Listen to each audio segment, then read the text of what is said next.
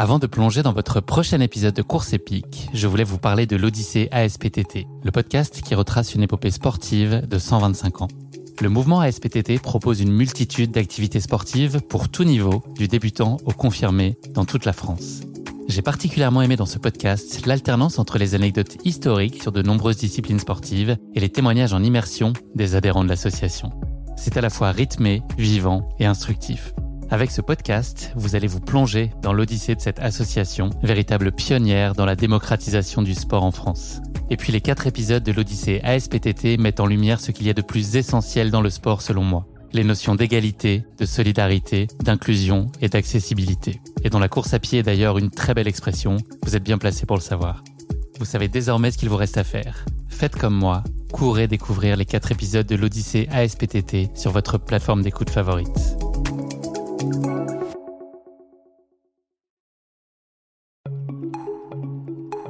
Salut, c'est Guillaume. Je vous propose de découvrir un extrait du prochain épisode de Course épique. Course épique, c'est chaque semaine un invité, une course, une histoire hors du commun. Je vous donne rendez-vous tous les mercredis pour découvrir un nouvel épisode et vivre une grande et belle histoire de course. Mais avant ça, place à un extrait de notre prochain épisode. après ma petite expérience de trailer en France euh, sur euh, deux saisons euh, avant de partir en Nouvelle-Zélande, la principale différence que j'ai vue, c'était que les organisations sont principalement amateurs et de petite envergure, c'est-à-dire que ça va être le fermier du coin qui, qui prête son terrain, qui, qui est passionné en fait par, par la randonnée ou par, par le départ, ouais, par, par, par le trail, on va dire, euh, et qui, euh, pour euh, son kiff personnel, rejoint ce, ce regroupe avec ses amis et, et décide d'organiser une course. Donc c'est vraiment à la bonne franquette. Je pense que l'UTMB a commencé un jour comme ça, hein, avec 50 gars au départ et organisé par par par par des passionnés. Donc on a l'impression de se retrouver, euh, je dirais peut-être 30 ans en arrière ou 20, 25 ans, 30 ans en arrière, comparé à, ce qu'on peut trouver aujourd'hui en France. Et donc, euh, il y a une toute petite communauté de, de coureurs euh, et, euh, et, de passionnés. Mais, mais ça ne veut pas dire que le, les valeurs sont différentes. C'est tout aussi convivial et challengeant basket au pied. C'est Northburn, c'était l'occasion pour toi d'essayer pour la première fois au format 100 miles, donc 161 km. Qu'est-ce qui t'a convaincu de franchir le pas? Et puis, est-ce que c'est à ce moment-là, est-ce que c'est un format qui, sur le papier, t'effraie et sur lequel tu t'engages un peu en traînant euh, un peu la patte? Oui, effectivement, 160 km, waouh, il y a, il y a encore 10 euh, ans, euh, j'aurais dit mais non, aujourd'hui c'est pas pour moi. Mais je savais qu'un jour c'était quelque chose qui m'intéressait. je me souviendrai, je me souviens encore. J'ai une très bonne amie, Marine Payot, qui qui qui a un groupe d'amis qui sont où, tout le monde est très sportif et euh, et il y en avait un qui avait euh, qui avait fait l'UTMB ou qui était en passe de le faire ou en tout cas il avait ses points pour le faire. Et moi c'était une époque où je faisais beaucoup de windsurf aussi à l'époque et, et j'étais pas du tout dans les sports d'endurance et, euh, et je m'étais dit bon un jour j'aimerais le faire euh, mais c'est c'est pas du tout euh, c'était pas du tout d'actualité. Et quand je me suis retrouvé en Nouvelle-Zélande en vacances on va dire parce que je travaillais pas les deux premiers mois où j'ai fait que ça que ça que ça j'ai fait beaucoup de volume.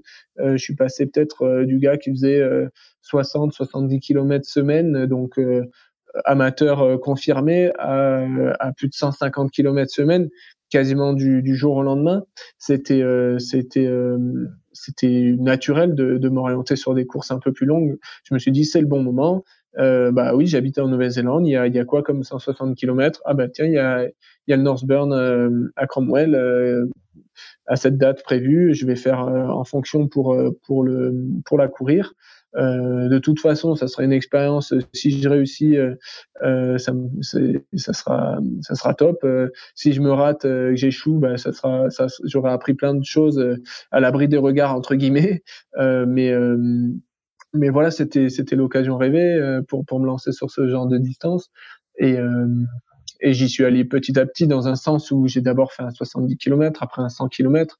Et ben il y avait ça qui arrivait. J'allais pas dire non, euh, j'attends l'année prochaine. Je me sentais prêt. Euh, j'avais j'avais fait des, des, semaines de malade d'entraînement. Je, euh, je, je, commençais à avoir des, des chronos qui tournaient pas trop mal. Euh, C'était le moment le, le, moment de, de me lancer quoi. Qu'est-ce que tu t'attends à vivre avec cette Northburn, Martin? L'enfer. Pour être honnête, c'est, elle est réputée comme une des plus dures de la zone océanique. Beaucoup de, tu l'as, bien décrite au, début, beaucoup de dénivelé, on va dire, mais du dénivelé ennuyant. Euh, sur des pistes de 4x4 qui m'ont trade. Euh, j'avais des bâtons euh, pour la première fois de ma vie. Je courais avec des bâtons, quasiment. Hein, j'exagère un petit peu, mais pour moi, les bâtons c'était pour le ski ou la rando, quoi. C'était pas pour le trail. Donc voilà, je il y avait beaucoup d'inconnus et, et passer 100 km, euh, je savais pas du tout. En plus, j'avais avec la pression que je m'étais mis, j'avais des douleurs euh, qui apparaissaient, mais des douleurs euh, fantômes quoi. C'était mon esprit qui me les créait, c'est sûr. Je m'étais mis des tapes de partout euh, parce que j'avais, ça me tirait dans le bassin, ça me tirait au genou, euh, ça me tirait au casque. En fait, j'avais j'avais un problème psychologique dans un sens. Je me, j'avais peur et mon corps en fait il me euh, peut-être des points de faiblesse que j'avais au genou à cette époque parce que je faisais pas tant de volume et que mon corps euh, euh, évoluait dans un sens me faisait sentir que j'avais j'avais du stress en moi et, et me, me faisait ressortir des petites douleurs fantômes. Et donc ouais c'était juste incroyable l'appréhension et et tout ne s'est pas passé comme prévu bien évidemment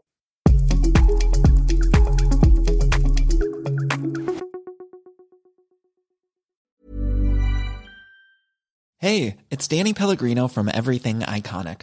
Ready to upgrade your style game without blowing your budget? Check out Quince. They've got all the good stuff shirts and polos, activewear, and fine leather goods, all at 50 to 80% less than other high end brands. And the best part? They're all about safe, ethical, and responsible manufacturing. Get that luxury vibe without the luxury price tag. Hit up quince.com slash upgrade for free shipping and 365 day returns on your next order. That's quince.com slash upgrade.